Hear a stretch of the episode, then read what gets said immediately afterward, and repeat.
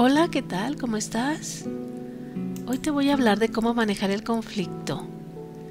Y para iniciar me gustaría decirte que el conflicto existe en todas las formas de relación y que se da de manera natural por el roce, por el choque de ideologías, de deseos, de expectativas o de maneras de pensar. Incluso se da simplemente por el choque de energía de una persona con la otra. Ahora imagina lo que sucede en los grupos con tantas formas de pensamiento, de ideas, de costumbres, y todos ellos vibrando en diferentes frecuencias y al mismo tiempo. ¿No te parece que este choque es natural? No debe asustarte. El conflicto no es malo.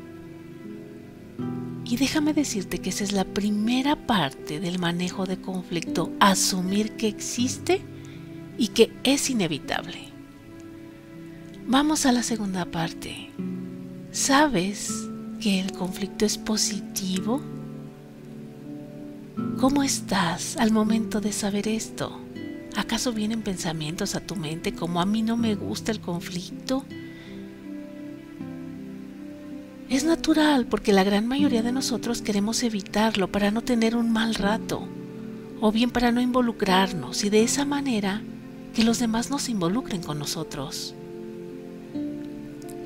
Y es porque confundimos la palabra conflicto con la palabra pelear o peor aún con la agresión. Y sabes, el conflicto es tan positivo que te ayuda a crecer y evita la agresión y evita la violencia. Te sirve para mejorar las relaciones. Las relaciones maduran cuando sale el conflicto. Te estarás preguntando si esto no va en contra de la paz interior y de vivir en paz. No necesariamente, porque para que exista la paz seguramente tuviste que cruzar un conflicto. Si no, ¿cómo puedes saber que esa es la paz? Cuando dos grandes asteroides chocan entre sí creando una enorme nube de confusión y generan fragmentos de tamaño similar al de la arena fina, pulida y brillante. Recuerda que muchas veces el conflicto se da solo por el contacto, por la convivencia, por el roce, la cercanía. Y debes aprender a no perder el contacto contigo mismo. Una señal de que has perdido el contacto contigo mismo es cuando pierdes el control. Gritas, humillas, ofendes y después te arrepientes. Esto quiere decir que te entregaste al conflicto y perdiste el contacto contigo. Recuerda que cuando dos estrellas de neutrones comienzan a orbitar una alrededor de la otra, su fuerza gravitatoria hace que empiecen a acercarse cada vez más hasta que colisionan. A esto le llamamos engancharse. Sin embargo, si estás consciente de que el conflicto te lleva a crecer y a mejorar como persona y utilizas las palabras adecuadas,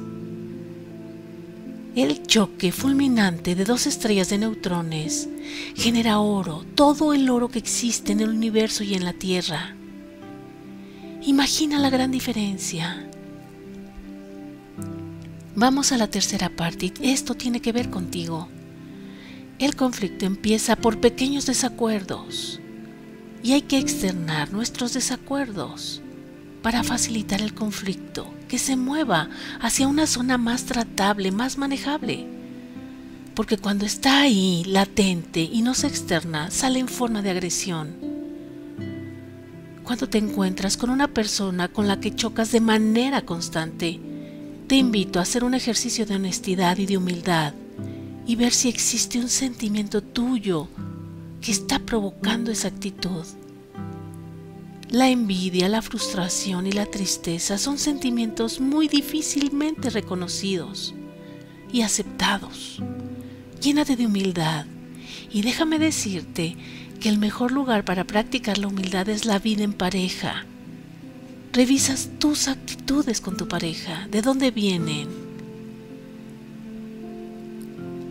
Si eres una persona impositiva y coincides con otra que actúe de la misma manera, es muy probable que surja un choque, que surja un conflicto.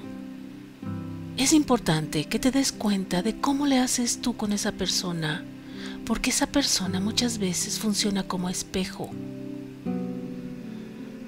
Vamos a la cuarta parte.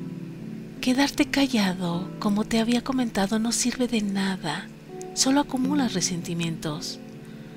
Lo mejor es decir lo que te molesta, pero siempre con formas, con sutileza, desde tu ser, sobre todo con las personas que te importan.